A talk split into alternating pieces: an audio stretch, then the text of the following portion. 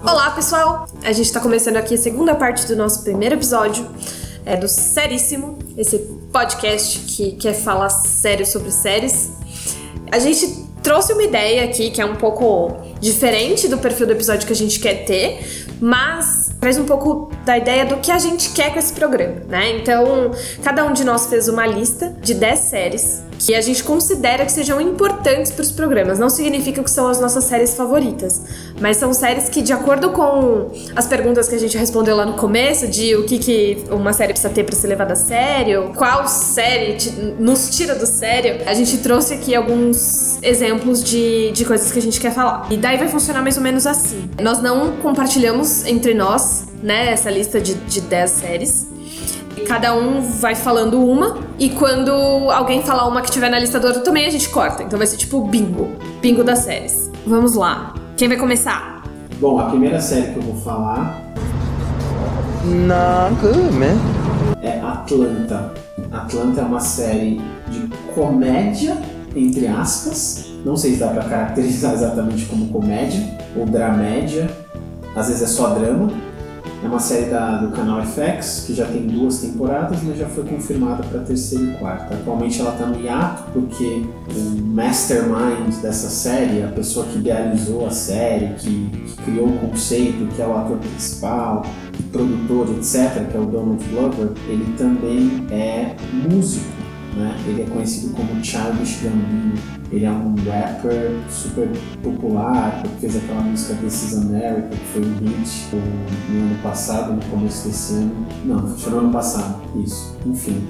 E é uma série, assim, muito diferente, muito especial. Como eu falei, é uma comédia que muitas vezes não te faz rir, que narra a vida desse personagem que chama Early, que é um cara que está meio perdido na vida, ele saiu da faculdade, ele tinha um potencial para ser alguém grande, mas ele acabou se perdendo. E aí o primo dele vira um rapper de sucesso da noite pro dia, assim, sucesso mediano, né? meio subcelebridade, paperboy. E aí ele começa a ser o, o manager desse rapper. E aí a série conta as desventuras pelas quais eles passam para conseguir chegar na fama que eles tanto buscam. Eu acho que é uma série que vale a pena ser falada, porque ela trata de diversas questões sociais interessantes e a linguagem dela é fenomenal. Tem episódios muito diferentes dentro da, da mesma série.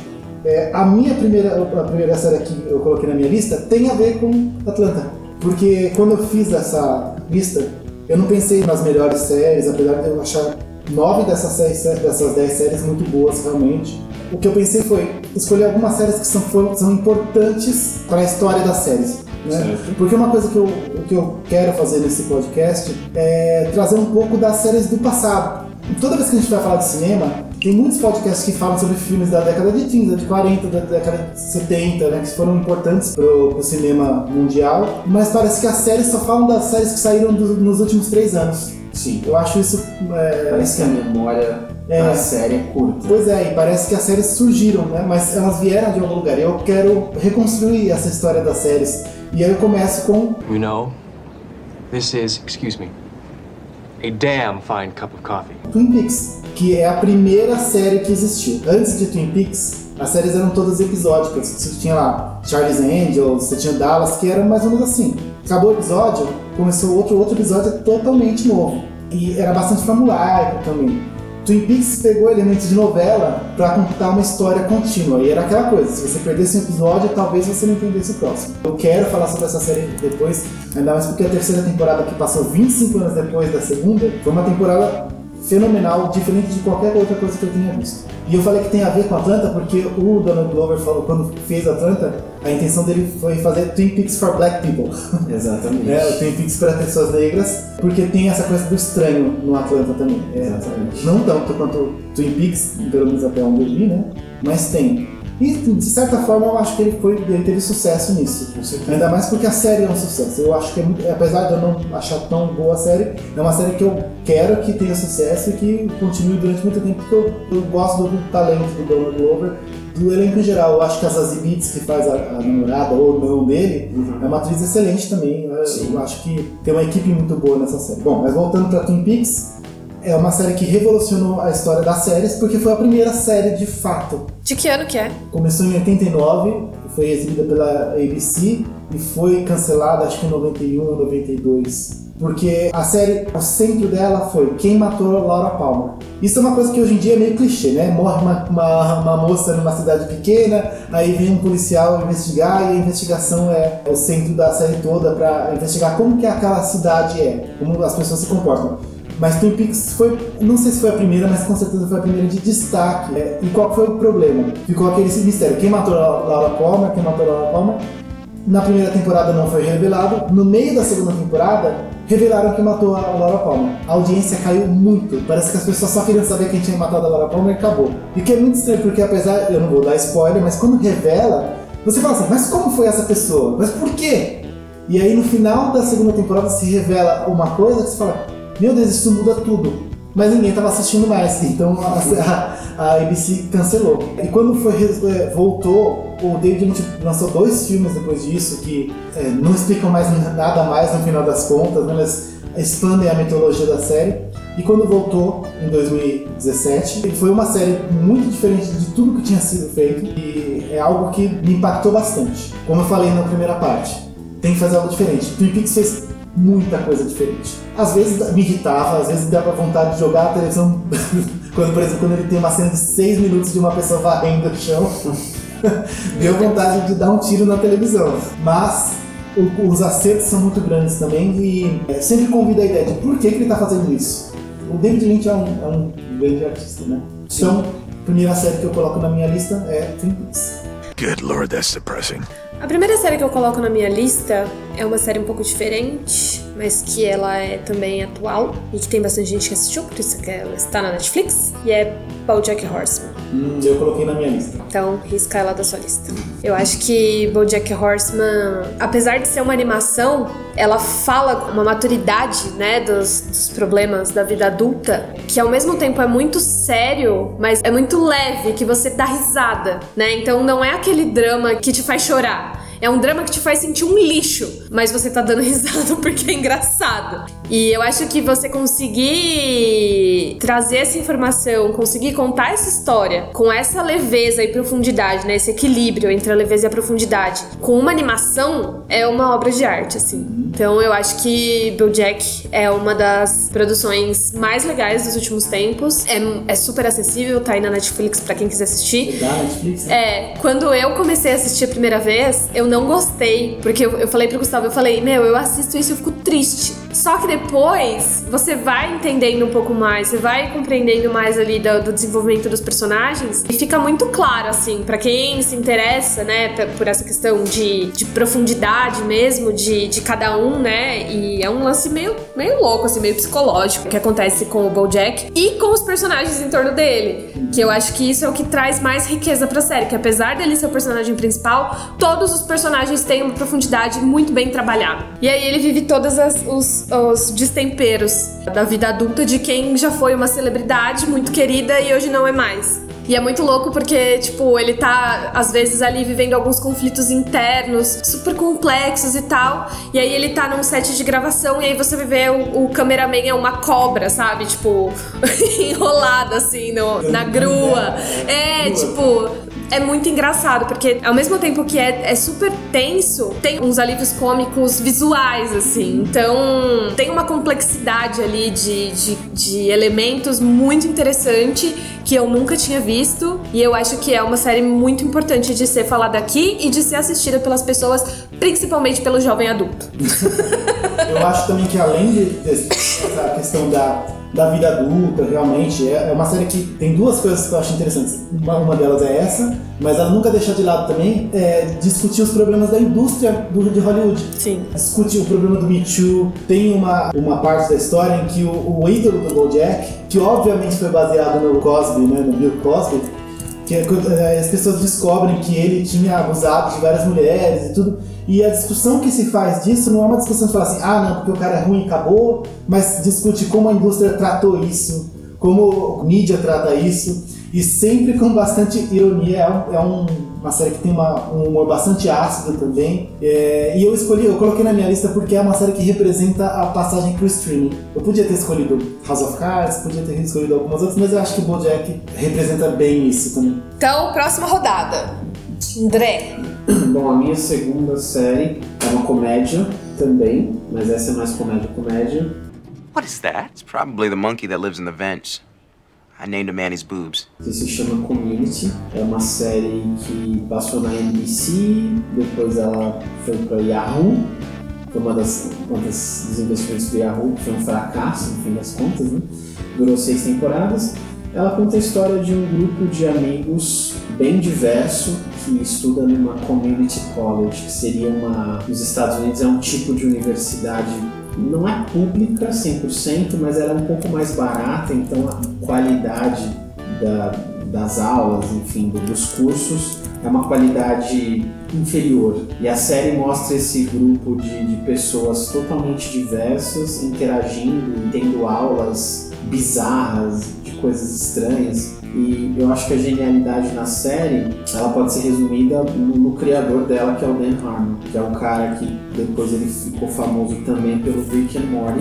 né? Ele é um dos criadores de Rick and Morty, não é só ele, mas eu acho que a genialidade do, do, do Community é a capacidade de fazer com que cada episódio seja completamente diferente do outro. Eles, eles, quando eles querem homenagear o Tarantino, eles vão fazer um episódio que vai ter uma estrutura parecida com o filme do Tarantino. Quando eles querem homenagear filmes de ação, eles vão fazer um episódio que a estrutura do episódio é de um filme de ação. né? Então eles fazem isso diversas vezes durante a série e é fantástico. Fora que, como eu falei, que pra mim, pra série ser levada a sério, eu tenho que me importar emocionalmente com os personagens. E eu amo todos eles de paixão até hoje. Até o Pierce, ia perguntar isso. Chevy Chase, que causou diversos problemas para a equipe e tudo mais, e foi um dos responsáveis pelo cancelamento da série a primeira vez. Né? Mas assim, todos os, os- os atores são ótimos, inclusive o Donald Glover, que a gente mencionou no Atlanta, né? Ele, esse foi o papel que revelou ele para o mundo. Então acho que é uma série que merece muito ser levada a sério e merece ser discutida. Eu Eu acho também que é importante destacar que não, só- não foi só o Dan Harmon, como criador, que fez a série virar isso foi, mas também os irmãos Russo, Sim. que agora estão famosos por causa dos filmes dos Vingadores e tudo. Sim. Eles que fizeram a, a identidade visual do, do programa e quando tinha esse tipo de paródia, eles faziam a paródia, ou a estrutura, né, a homenagem, que, que, quer que seja, eles que faziam visualmente isso. Então tem um episódio de paintball que é uma homenagem ao- aos westerns e, o- e ele é filmado como um western, né, ou como um filme de zumbi. E Isso é um, é um sucesso dos irmãos russos que sabem, sabem a linguagem, eles conhecem bem a linguagem cinematográfica. Bom, Ok, vai, Gustavo. a minha segunda também é uma comédia. Mas é uma comédia que mudou como a comédia foi- eh, as comédias foram feitas, que é Seinfeld. Seinfeld é a primeira comédia, eu não vou dizer que criou exatamente, mas trouxe pra televisão um tipo de comédia que não existia. Porque até Seinfeld, as sitcoms eram todas familiares, ou uma sitcom de trabalho, que quer que seja, mas que sempre apelavam pro sentimento no final, que tinha lição de moral, tudo. Seinfeld, um dos criadores que é o Larry David, ele falava que o lema era sem abraços, sem aprendizados. Então, é, é, quando começava o, o episódio, você nunca sabia como que ia terminar, era sempre uma, era uma, uma grande surpresa, mas os personagens não aprendiam nada no final das contas, terminava é, é, sem lição de moral, como eu disse. Você realmente, eu não sei por que, que o André gosta dessa série, porque não dá pra você se importar emocionalmente com nenhum dos quatro principais. Eles são pessoas. Eu não vou dizer que elas são pessoas horríveis, eles são pessoas horríveis, mas eles são bastante egoístas, egocêntricos. Eu amo o Kramer. É. Eles são engraçados e eu acho que os dois dos quatro, os dois personagens mais interessantes são a Elaine e o George. É, porque o George é um, é, assim, é um loser completo. E a Elaine, ela, ela, eu acho que ela é uma personagem bastante interessante porque ela é uma mulher que ela não se deixa prender pelas expectativas de, de uma mulher numa sitcom. Gosta de sexo, ela fala disso e ela também objetifica os homens também. Ela é uma babaca também. Sim.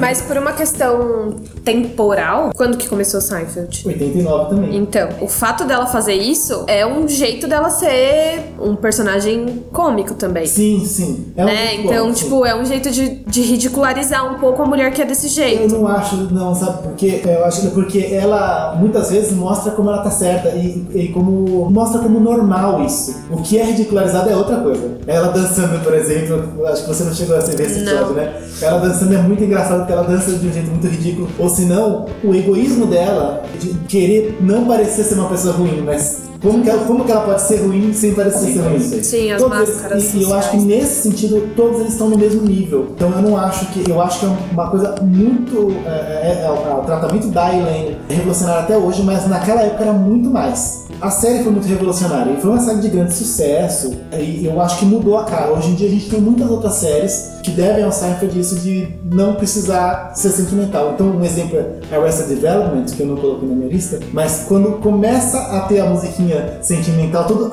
eles fazem uma piada que corta. Eu acho que o Seinfeld criou isso.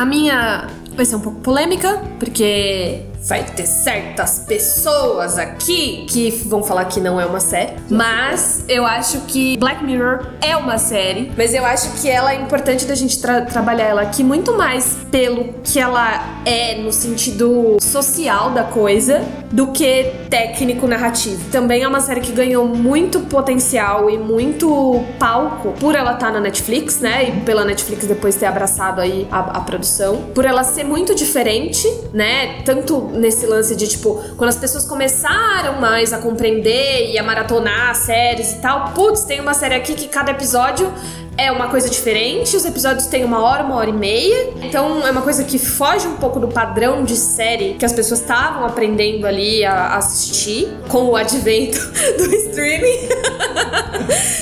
E eu acho que a discussão em torno de Black Mirror tem que ser muito além do isso é muito Black Mirror. Porque isso a gente já tá esgotado de comentar, de ler, de falar. Os episódios têm episódios, sim, muito bons. Tem produções cinematograficamente perfeitas. A gente pode comentar também, mas eu acho que o ponto de trazer o Black Mirror é muito mais falar do quão diferente essa série é e quantas conversas ela começou a pautar depois que apareceu e ficou tão popular.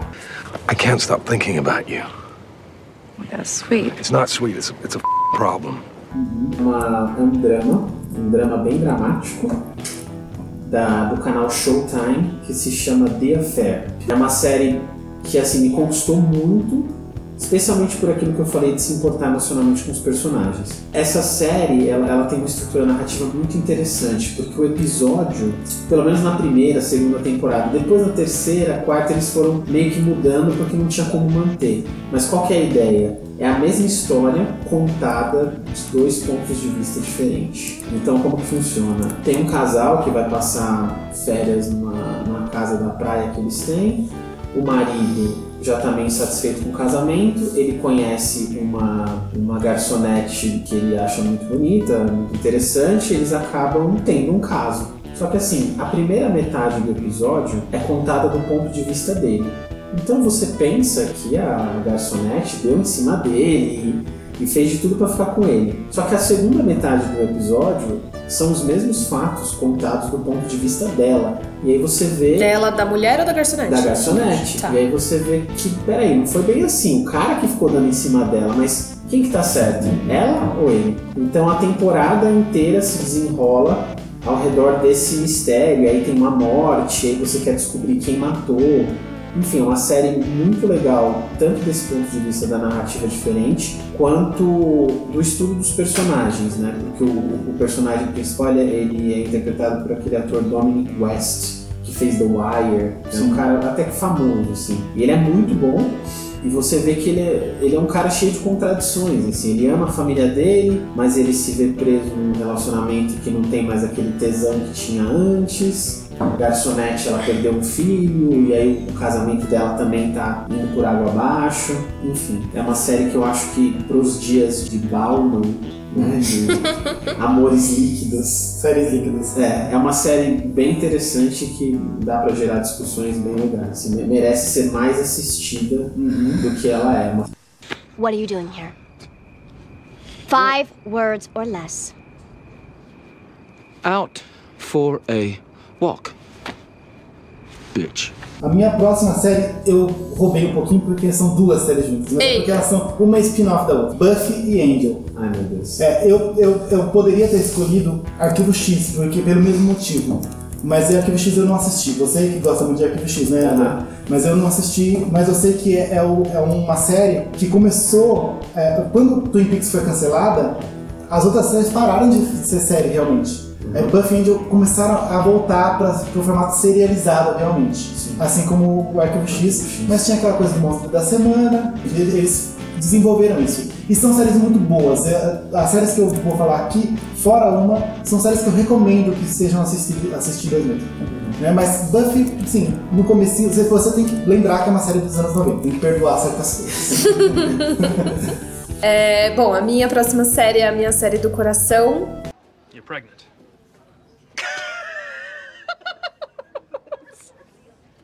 I'm sorry, but she's just not. No, I'm not pregnant. Uh, we tested your urine. Trust me, the test is wrong.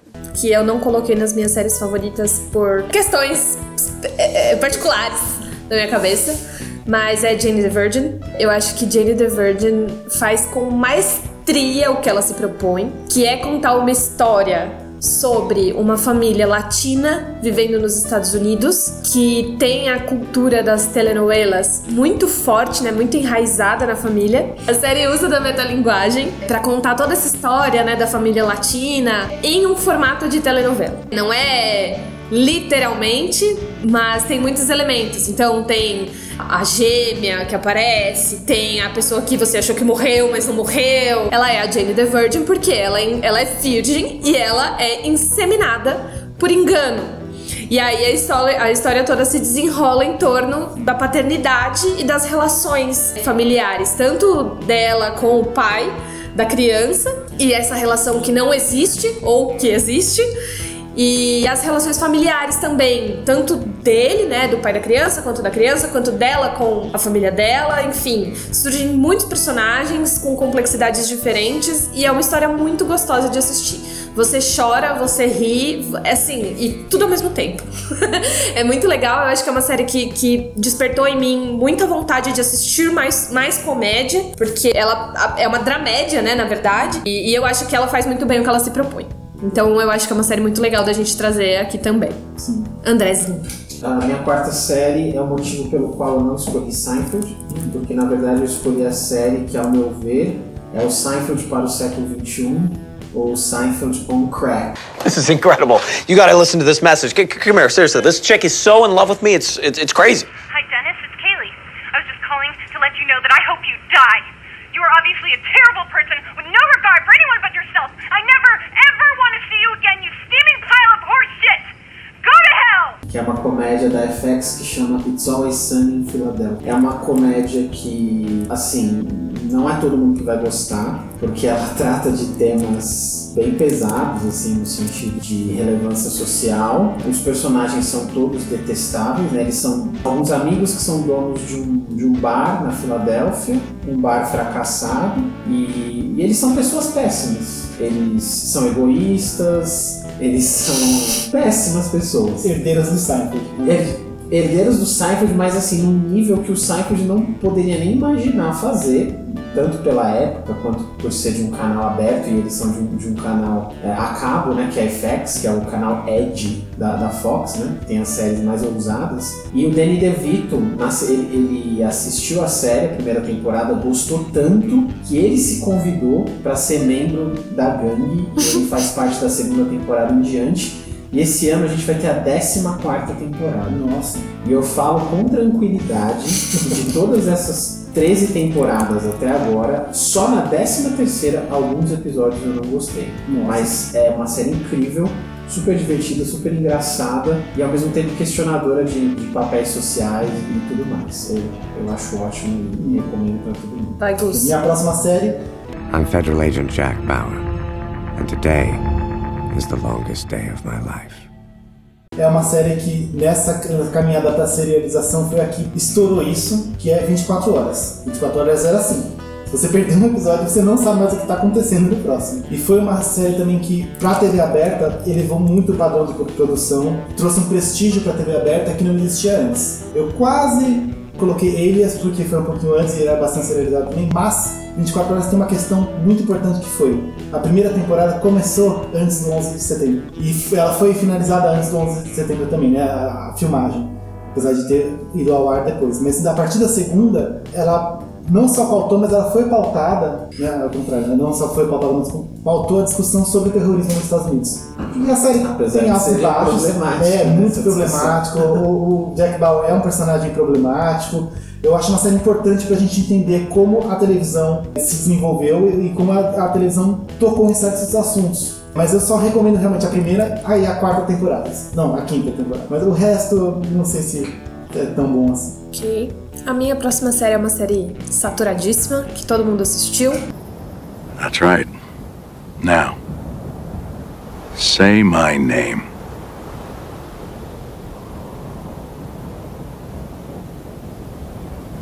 Heisenberg. You're goddamn right. Mas que eu acho que despertou em muita gente a vontade de assistir série. É Breaking Bad. Inclusive, pra mim, foi um gatilho, assim... Na verdade, a primeira série que eu assisti mesmo foi Dexter, mas eu acho que Breaking Bad foi a primeira série que eu assisti que eu já tinha um pouco mais de maturidade cinematográfica, assim, e, e compreensão de to tudo aquilo que a série fala, né? Porque é uma série muito completa. Eu não consigo pensar num defeito de Breaking Bad. Tem muita gente que acha que... Você acha? Você tem defeitos? Eu acho que a segunda temporada é uma temporada fraca e a primeira temporada eles ainda estavam muito pisando, sabendo onde iriam. Mas quando eles acertam, começaram a acertar, que foi na terceira temporada, mas aí eles não erraram mais. né? Então, cara, pra mim, assim, sabe aquela memória que você tem que só, só lembra das coisas boas? Eu, só, eu não consigo É pensar. muita coisa boa. É muito bom, é, é, é visualmente um prato cheio, assim, e, e também esse lance de, da profundidade dos personagens, a forma como isso é trabalhado a cada episódio é muito bem feito e é, é uma série que é um tesão de assistir, assim. Série mais importante do século XXI? Sim, com certeza. Opa! Mais importante? Eu acho que tem uma outra que eu acho que pode ser mais importante também. Que eu nem coloquei na minha lista, mas porque. Me fala, pode falar. The Sopranos. Sopranos foi. é- é- o Breaking Bad é muito herdeiro de Sopranos. Então, tudo bem, Aham. mas o, o Sopranos não teve a, a capilaridade que Breaking Bad teve. Justamente teve. por ser da HBO. É, Exato, mas ainda, exato. Assim, mas ainda assim foi uma série que é, pro público também teve um impacto muito grande. Foi um impacto muito parecido com o Break- de Breaking Bad, mas não aqui no Brasil. Essa que é a questão, porque lá nos Estados Unidos as pessoas tinham, quem tinha TV a cabo acabou assistindo o Sopranos e, e foi uma série que influenciou praticamente toda a televisão moderna. Foi, foi a série que inaugurou a era de ouro da, da TV agora. Sem Sopranos não teria nenhuma dessas séries que a gente tem, talvez. Did they depart or did they die? What? Your children. You said you lost them. Did they depart or did they die? They departed. A minha próxima é uma série da HBO também, que chama The Leftovers. É uma série pequena, consideravelmente, são três temporadas, 28 episódios. Ah, tem uma premissa bem interessante. Num belo dia, 2% da população mundial simplesmente desaparece. Desaparece assim, desaparece. Tem gente que estava dirigindo o carro. Igual só- quando o Thanos estalou o dedo lá. É, tipo isso, só Só, só que um não tem a fumacinha. É. Tipo, Ninguém sabe. É. Eita! E, e- então tinha gente que estava dirigindo o carro, causou acidente, teve gente que estava na escola e desapareceu. Nossa, já pensou na hora da prova? Deve ser incrível. Aquela prova que você não sabe nada. é uma série que, que me traz muitos ecos de Lost, das coisas boas de Lost, porque apesar dela ter sido baseada num livro né, do mesmo nome, The Leftovers, do Tom Perrotta, que participou junto da, da escrita dos roteiros e da produção da série, ela tem o toque do Damon Lindelof, que foi um dos caras que cuidou de Lost, né? Todo mundo pensa no J.J. Abrams, mas eu acho que é muito mais um filho, o Lost é muito mais um filho do Damon Lindelof do que dele. Sim. Então a, a série ela não, ela não busca tanto explicar esse mistério do que aconteceu com esses 2% das pessoas que desapareceram, mas como que os 98% depois que, que, que restaram, como que eles lidam com essa angústia existencial de ter pessoas sumiram e é isso, acabou. Tem uma mulher, a Nora, o melhor personagem, que Ela tá na cozinha de manhã fazendo café, ela vira, quando ela volta, sumiu o marido e dois filhos. E acabou. E ela vive a vida dela com essa angústia de ter perdido a família inteira de uma vez. Acho que a série é muito eficiente em todos os aspectos, desde roteiro, é, filmagem, tudo. assim, é e as atuações são incríveis. E o final, ele é ambíguo de um jeito legal. Assim. Você fica pensando, será que aconteceu isso aconteceu aquilo? E eu sei que o Gustavo é fã também. Sou fã e eu acho que. Eu sou fã do Lindelof, eu gosto muito de Lost, como eu falei na primeira, primeira parte, mas eu acho que em The Leftovers ele, ele amadureceu muito dos temas do Lost. Sim. É uma série melhor. Sim. É, porque também a HBO ele, ele, ele pôde fazer mais coisas do que em Sim. Lost, né? Não era 22 episódios por temporada. Eu acho que os flashbacks Aham. são mais bem trabalhados. É, são, é que é, é produção diferente, Produção né? diferente. Aprendeu com o backlash que teve com o Lost, né? Exato. Ok. Perfeito. Ah, bom, continuando a série da HBO, You don't want to interfere with me. You think I'm scared of you? Sure you are. If I take a knife to you, you'll be scared worse than a long time dying. Deadwood, que é a série que mostra essa virada de qualidade na série de TV. Dead- Deadwood tem. é- é- essa é uma série que pra mim é perfeita, realmente. Desde o primeiro episódio, desde a primeira, primeira cena, a qualidade de produção é excelente, os roteiros são excelentes, é, as atuações são excelentes, o figurino é excelente, é tudo muito. é tudo excelente. Todos os atores são bons e todos eles estão nas melhores atuações da vida deles. Eles mesmos dizem isso. Eles falam, a gente nunca, eu nunca trabalhei tão bem quanto em Deadwood, porque tudo contribui. É, é, eu li sobre a- coisas da, da produção, tudo, e era uma, uma colaboração criativa muito boa. Eu, antigamente eu só não recomendava Deadwood pra todo mundo porque ela não tinha final. Terminava de um jeito muito, muito frustrante, porque foi cancelada na terceira temporada. Mas no, no meio desse ano foi, é, foi lançado um filme que encerra realmente. Eu não assisti ainda porque eu quero rever. É, pra Como você tá se aguentando?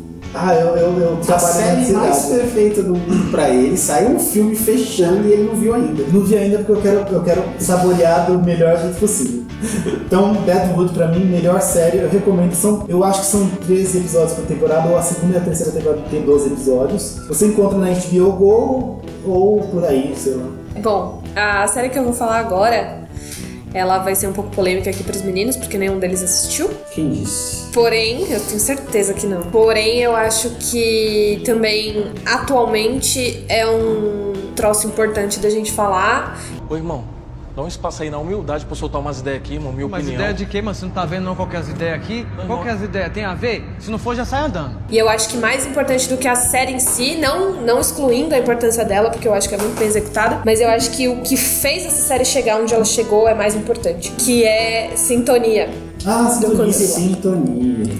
que estreou esses dias, né? E é uma série que tem várias questões de background, de quem são os atores, é, a própria produção do Condzilla, né? Que é um cara que até então produzia clipes e que ele queria fazer um filme, no final das contas ele acabou encontrando com grandes artistas aí do meio que recomendaram pra ele transformar em uma série. E eu acho que a execução é muito boa, não é uma grande série, até porque eu acho que ela não se propõe a ser isso, mas eu acho que é um- uma série muito importante pelo tema, porque ela fala de questões da vida das periferias e, e questões que é muito fácil de você se identificar com aquilo, principalmente pra quem é de São Paulo, porque a série foi gravada aqui, então tem, tipo, você vê pontos de ônibus que você certamente já passou, sabe? É, e, e, assim, você fácil, você com certeza já esbarrou com algum daqueles personagens na sua vida, sabe? Seja no trabalho, seja na escola, na faculdade, seja no ponto de ônibus de manhã quando você está indo trabalhar. Então, por mais é, é, diversas, né, que sejam as pessoas e as suas orientações, suas classes sociais, aquelas pessoas estão entre a gente. E é muito legal o- a forma como trabalha o background de cada um dos personagens. Tem muitos defeitos, tem muitos problemas, mas eu acho que os, pela proposta que a série tem, eu acho que as, as qualidades se sobressaem.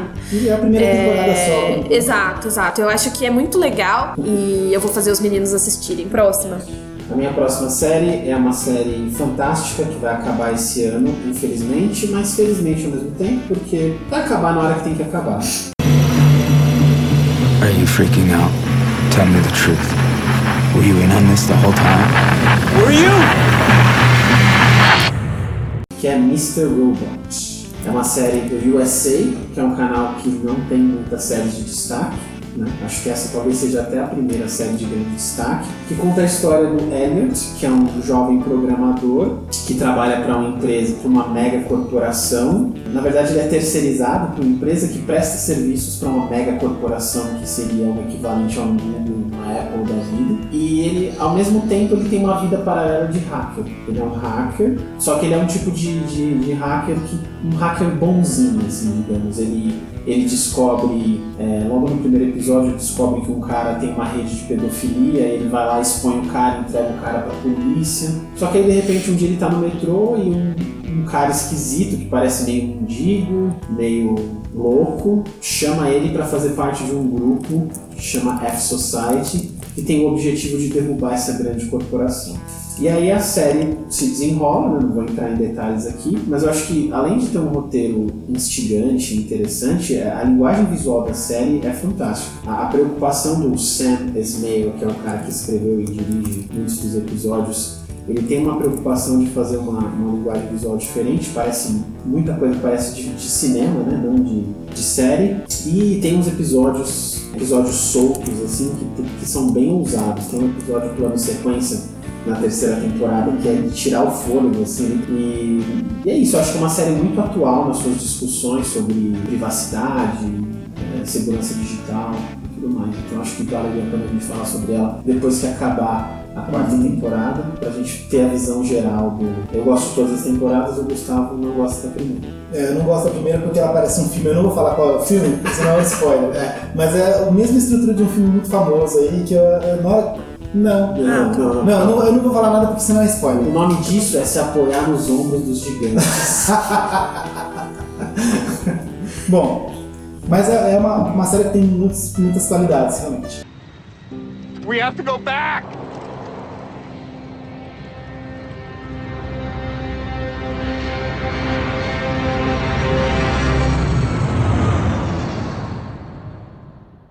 Minha próxima série, a minha série do coração, como eu falei no, no começo, do- na primeira parte, é Lost. Ai, deixa eu desligar aqui os aparelhos. Na Lost é uma, foi uma série muito importante porque ela reintroduziu o estranho na televisão e principalmente para a TV aberta. Foi uma das coisas mais revolucionárias na TV aberta. Não é- Você pode discutir relação final, tudo, mas ele reintroduziu na TV aberta o estranho, a ordem cronológica é diferente, né? Nada, nenhum episódio tem uma, é, começo, meio fim simplesmente. Introduzido na TV aberta também o- a questão de ter um elenco enorme e você ter que, que acompanhar várias histórias que, tão, que às vezes estão separadas e muitas pessoas. O, o- acho que no primeiro, na primeira temporada o elenco principal era de 16 pessoas. É muita gente, mas todos os personagens desses principais são bem trabalhados, é, é, todos eles têm as suas questões. Tem um arco muito dramático, muito interessante de muitos deles ao longo da série. Os episódios são bem trabalhados como episódios também, apesar de entrar na, na, na- naquela grande narrativa. Eu sempre digo que é, Lost só foi possível por causa de, de Twin Peaks. Mas Twin Peaks só, só pôde voltar por causa de Lost. Olha Uma aí. deve a outra bastante. Se não fosse Lost, Twin Peaks teria sido esquecido. E acho que Lost também, não sei se foi a primeira, mas deve ter sido uma das primeiras é, produções internacionais que tinha um ator brasileiro, né? Que era o Rodrigo Santoro. É, sim, mas ele apareceu tão pouco. Não, então, ele apareceu tão pouco, mas isso teve um impacto grande Mas isso é aqui. uma boa, uma boa coisa que você falou, porque tem um elenco internacional realmente. O Said, ele não, é, ele não é indiano realmente. Não, ele é indiano. Ele faz o papel do Iraquiano. mas o ator é indiano. Tem ato- a- atores coreanos realmente, Aham. atores da Austrália. É um elenco bastante Mr. diverso. É nigeriano, né? Eu, não- eu acho que ele. Não, ele- eu vi uma entrevista com ele. Ele é descendente de nigerianos, mas ele é britânico. Tem um elenco muito diverso, tem muitas personagens femininas, muitos personagens negros, é, personagem árabe. Isso em 2004, você colocar um personagem iraquiano que tinha sido torturador e fazer um personagem humano com isso, ele é um herói, mas E que é um gato. confronta, que confronta passado dele. Isso foi uma coisa muito revolucionária. Só isso, só por isso já seria revolucionário. Mas ele foi revolucionário em vários outros aspectos. E a relação dele com o Sawyer, né? Sim. Que é um homem padrão, louco. Que é outro gato. É.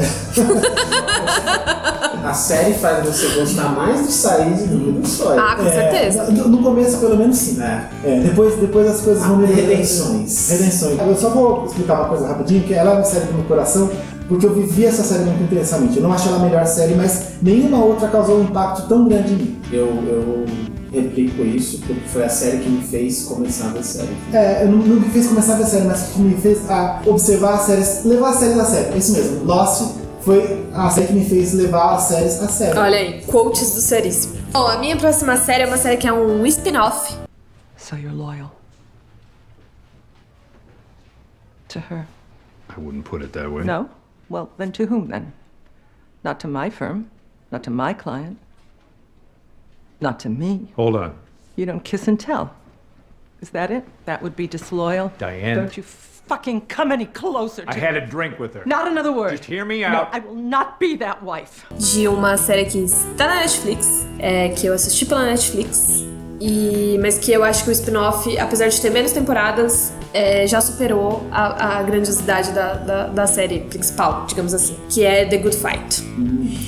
The Good Fight também entra ali para séries perfeitinhas, cinematograficamente também muito bem executada, atores incríveis, trabalha a questão da diversidade e das questões sociais atuais muito bem. Então ela traz questões políticas, traz questões sociais, questões de maternidade, questões de diferenças é, de racismo, de, de homofobia, dentro do ambiente de trabalho, dentro de, de momentos sociais ali que todo mundo vive, num bar, enfim. É uma série muito boa. Você não precisa assistir The Good, The Good Wife antes pra você entender. É legal porque você acaba tendo um pouco mais de, de background do que, a, do que é a, a atriz principal, né? Que é a. É Diane? Lockhart. A Diane Lockhart.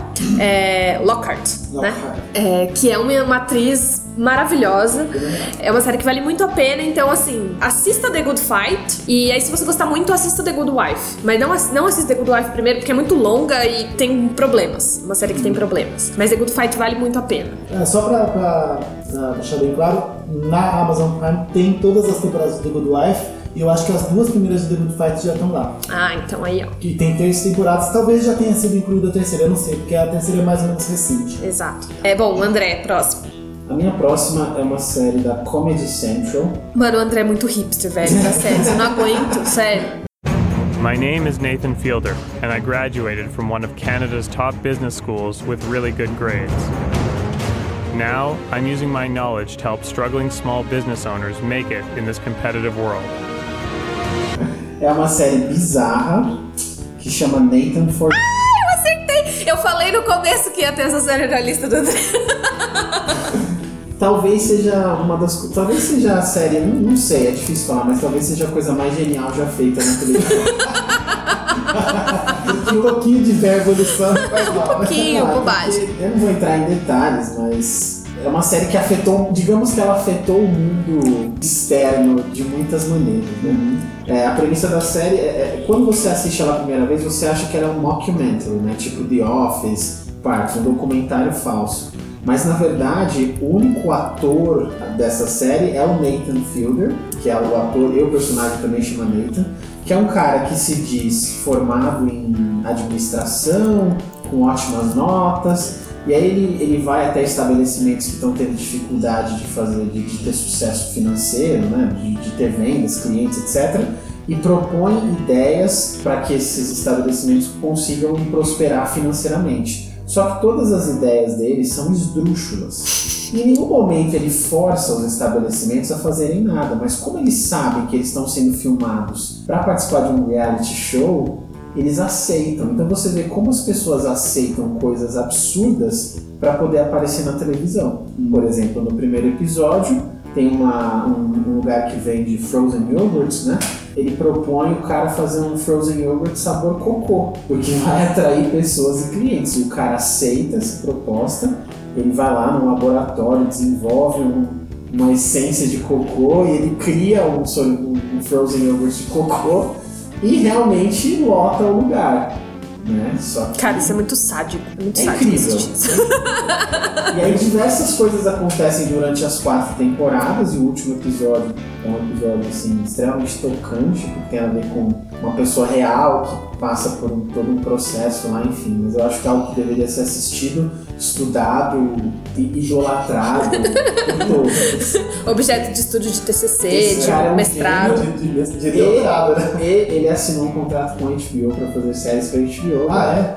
Então, mais HBO em breve. Smart, smart. Lot can go wrong with a draw. Yeah? Well, sure. I mean, it takes practice to draw clean.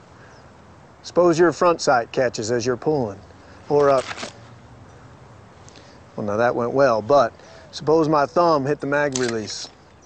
Now, as I'm raising my weapon, I hear all my ammo hit the ground. Hopefully, I got one in the chamber, but you can bet your life on that.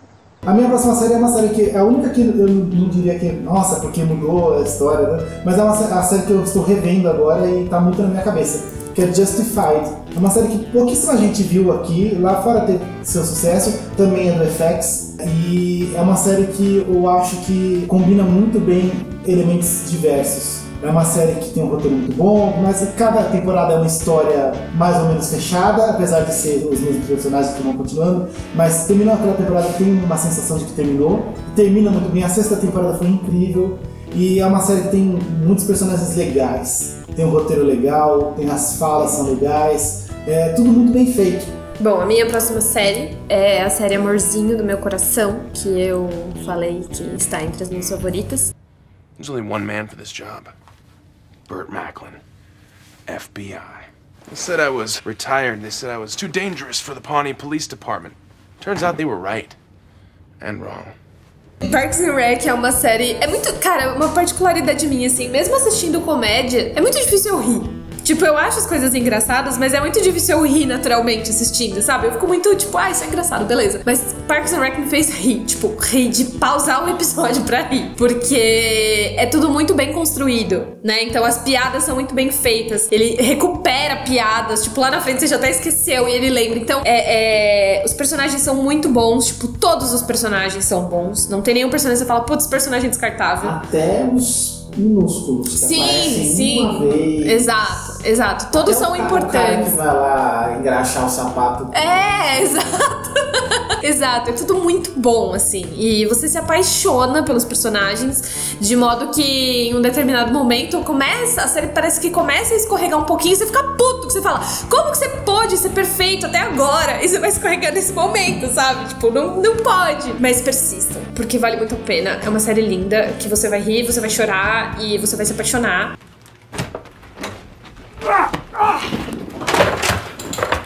Parkour! Michael! Parkour! Parkour! Extreme! Parkour! Parkour! Bom, a minha próxima série, ela essa conversa com Parks and Recreation, porque ela, ela surgiu inicialmente meio que como um spin-off de The Office, na versão americana, que é a série que eu escolhi para falar agora. É uma série muito importante para mim, porque foi a primeira comédia que eu assisti, que eu comecei a acompanhar. Quando eu comecei a assistir, estava no comecinho da segunda temporada. Eu acompanhei ela semanalmente até o final da nona, né? Então ela acompanhou minha vida, assim. Eu mudando de emprego, eu mudando de namorada, eu mudando de casa, sabe? Foi uma série que, que me acompanhou. Então hoje em dia eu vejo as temporadas e lembro do que estava acontecendo na minha vida naquela época. É uma série que conta. É é um mockumentary, né? um pseudo-documentário, assim como Parks and Recreation. É como se fosse um documentário sobre a vida de um escritório numa cidadezinha dos Estados Unidos. O ator principal é o Steve, Carell. Steve Carell, né? Ele ficou super famoso depois. Hoje em dia só faz filme, né? Se bem que agora vai fazer uma série pra Apple TV, né? Enfim, é uma série do coração, assim como é uma série que compartilha muito do DNA de Parks and Rec, porque o, Michael Schur, que é o criador de Parks and Rec, ele era um dos produtores do, The Office, ele participa como primo do Dwight, o Mose, aquele cara esquisitão lá. Enfim, ela, ela desliza um pouquinho no final, depois que o Michael Scott vai embora da série, mas eu acho que ela vale a pena ser levada a série e assistida até o fim. É, você vai chorar também com muitas coisas dessa série. É, E, e essa coisa de fazer mockumentary influenciou. Tem muita série que hoje em dia que é mockumentary. Sim. Modern Family, Modern por exemplo, Family, é. é muito calcado em The Office. Sim. E tem seus, seus defeitos e qualidades também. Sim. Mas com certeza foi influenciado pelo The Office. Totalmente. A minha próxima série é uma série que eu gosto, mas eu, eu quero falar sobre ela depois pra falar sobre erros em séries. Eu quero falar sobre ela pra falar mal. Certo? eu, falo, eu falo muito bem dela, mas ela, eu acho que é o pior final que eu já vi.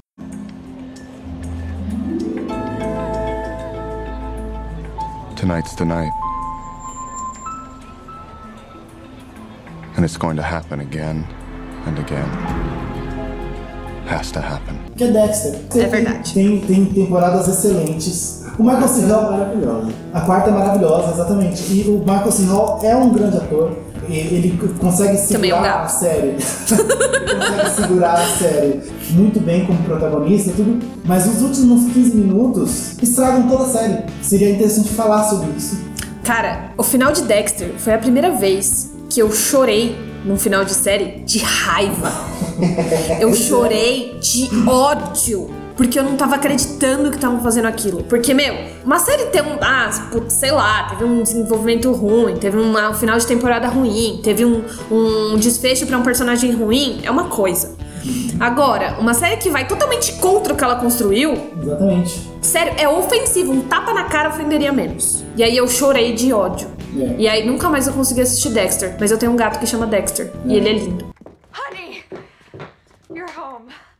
We're a family again. Hi, Dad. Don't worry, I've got everything under control. Really? Because through fresh eyes, it does not look great.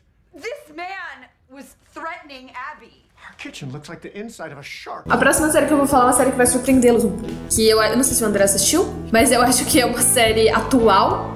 Também está na Netflix. Que é Santa Clarita Diet. Eu acho que. Eu gosto também.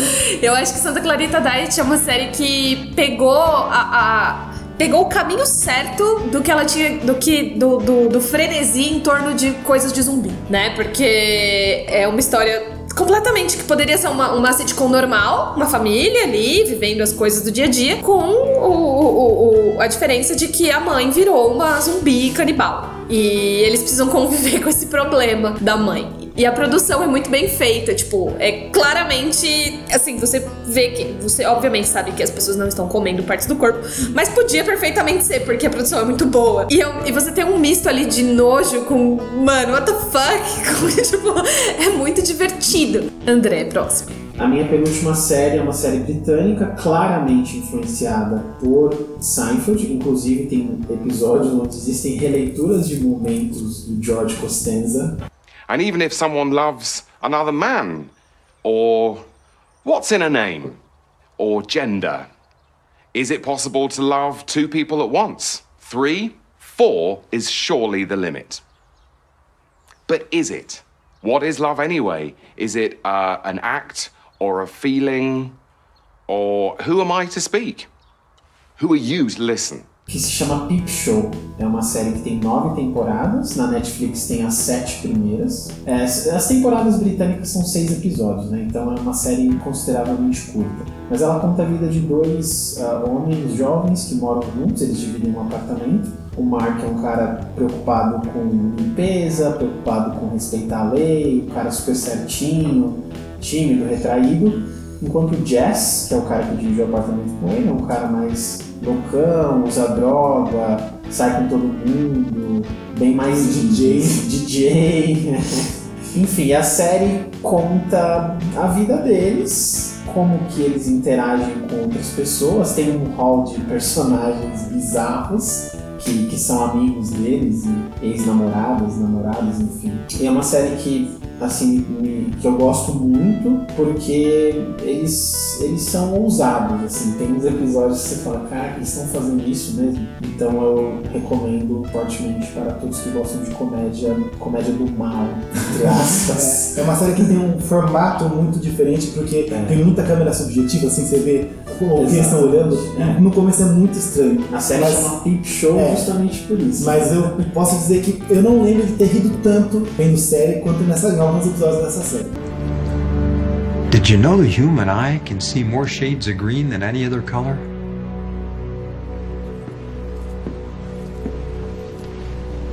What? I said, did you know that the human eye can see more shades of green than any other color? My question for you is why? No, no, no, just ho- hold on. When you figure out the answer to my question, then you'll have the answer to yours. Então eu escolhi como última série uma série que é antológica, né? Que cada temporada tem uma narrativa serializada. né? Hoje em dia a gente tem várias, a gente tem American Crime Story, a gente tem American Horror Story, mas a que eu mais gosto e eu acho que a melhor série que está passando no momento é Fargo.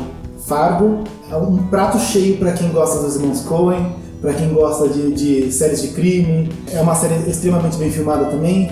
Se você for começar a assistir agora, eu recomendo que você assista o filme de 96, só pra situar certas coisas, mas não precisa. Se você quiser começar a assistir pela segunda temporada ou pela terceira, também dá. Né? É, não precisa nem assistir a primeira temporada. A segunda temporada pra mim é melhor, é, mas as outras duas são excelentes. Assistam. Ela é importante porque ela mostra uma coisa atual que é a série antológica. De cada temporada ser uma história separada das outras. Tá. Apesar de ter pequenas. É, tem algumas conexões, mas poucas conexões. Até a American Horror Story teve mais conexões dessas temporadas. É, eu, não- eu ia colocar essa porque foi a primeira que começou a fazer isso mais. que chamou a atenção fazendo isso, né? Mas eu não acho que é uma, uma série que acerta. Ela erra mais que acerta.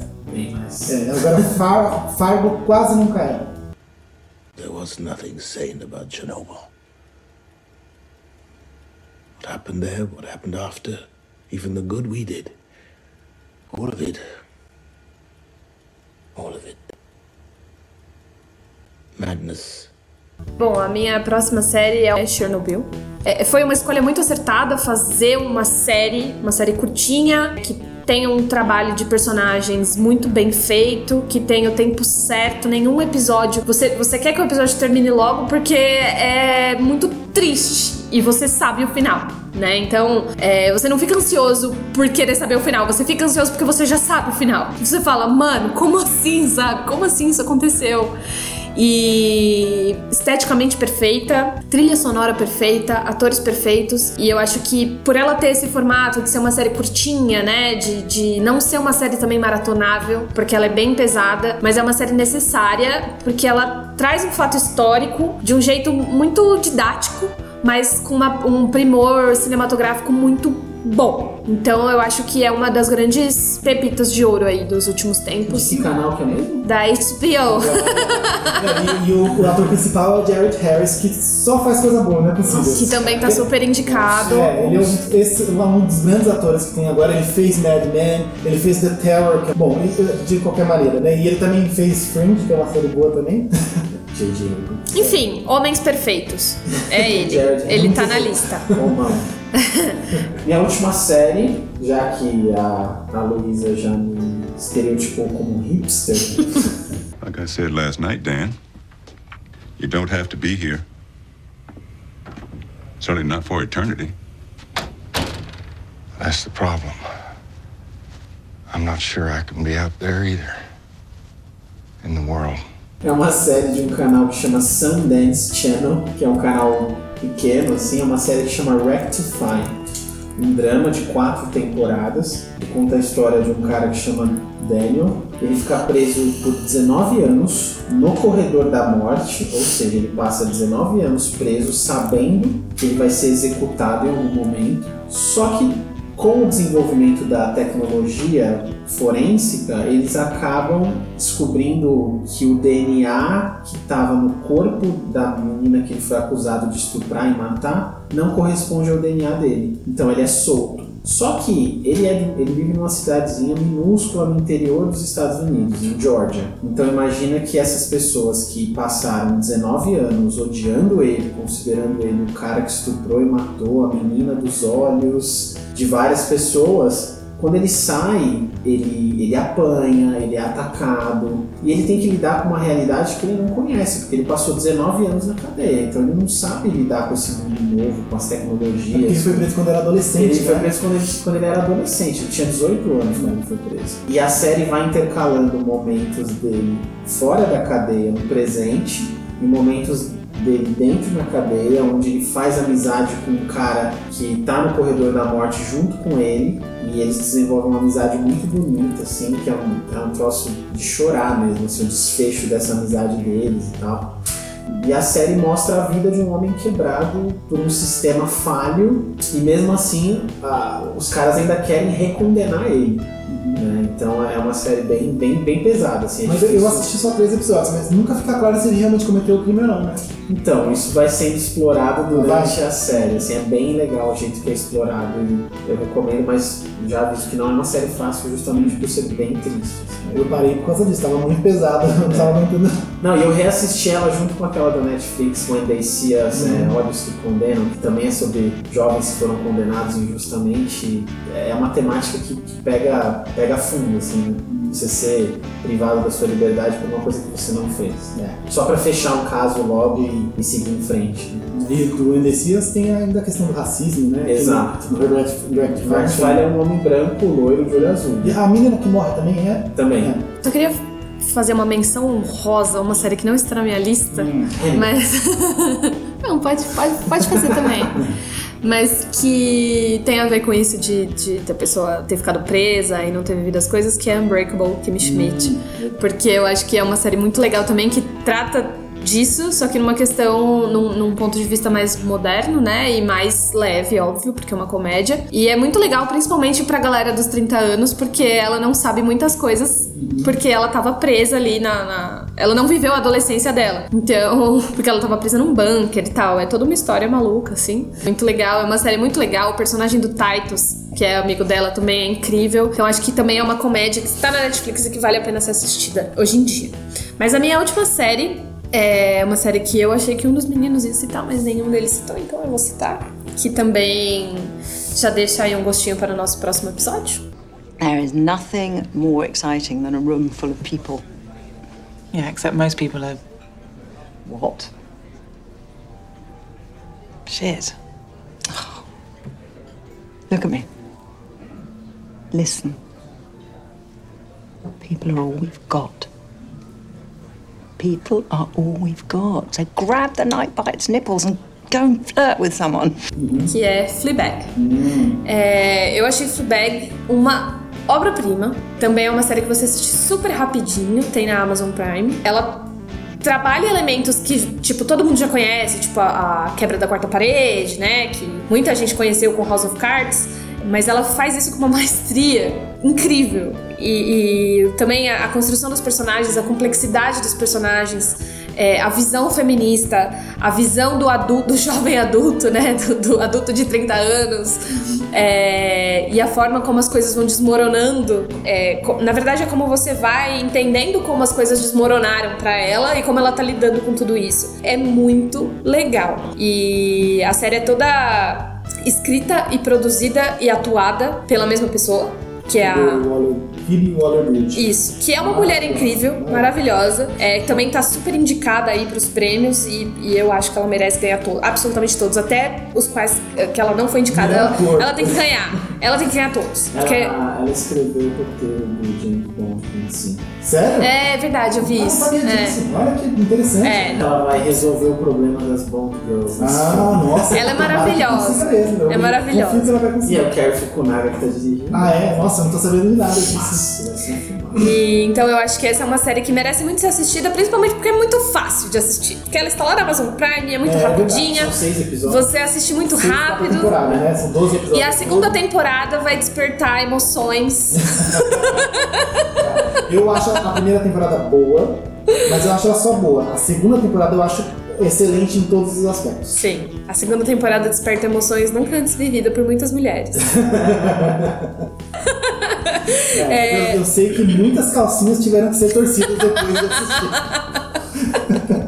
Cara, isso é muito doido, mas aí, e tudo isso a gente vai falar no nosso próximo episódio. Só encerrando aqui, a gente trouxe essa, essa brincadeira, né, pra vocês entenderem mais ou menos um pouco do background de cada um de nós, né, da- das séries que a gente tem aí no nosso portfólio e do que a gente quer trazer, né, da, da- da- dos assuntos que, que vão além do se a série é boa ou ruim. Então, esse é o nosso objetivo. A ideia é que a gente fale sobre a série, dê informações mais técnicas e práticas no começo, quantas temporadas são, de qual, qual emissora que é, como você pode encontrar. E aí a gente vai ter uma breve discussão sobre se a série pode ser levada a sério ou não. E na segunda parte do episódio a gente vai falar com um pouco mais de profundidade e com spoiler. Não se preocupem, porque todos os spoilers serão sinalizados, tanto na descrição da, da- dos episódios no, no texto, quanto no áudio. Então a gente vai sempre sinalizar, ninguém vai tomar spoiler sem querer, tá? Essa é a nossa ideia então. A gente espera muito que vocês tenham gostado e que vocês gostem dos próximos episódios. E é isso, o próximo episódio Fleabag. A gente vai contar porque, um pouquinho mais de por que essa série é maravilhosa, incrível e perfeita. E ela é tão rapidinha que você pode assistir a série antes de ouvir o próximo episódio. E aí você participa da conversa com a gente e manda suas sugestões e fala por que, que você ama, por que, que você odeia, qual é seu personagem favorito e o que, que você achou da segunda temporada, tá bom? Então é isso, meninos. Última palavra? É isso mesmo.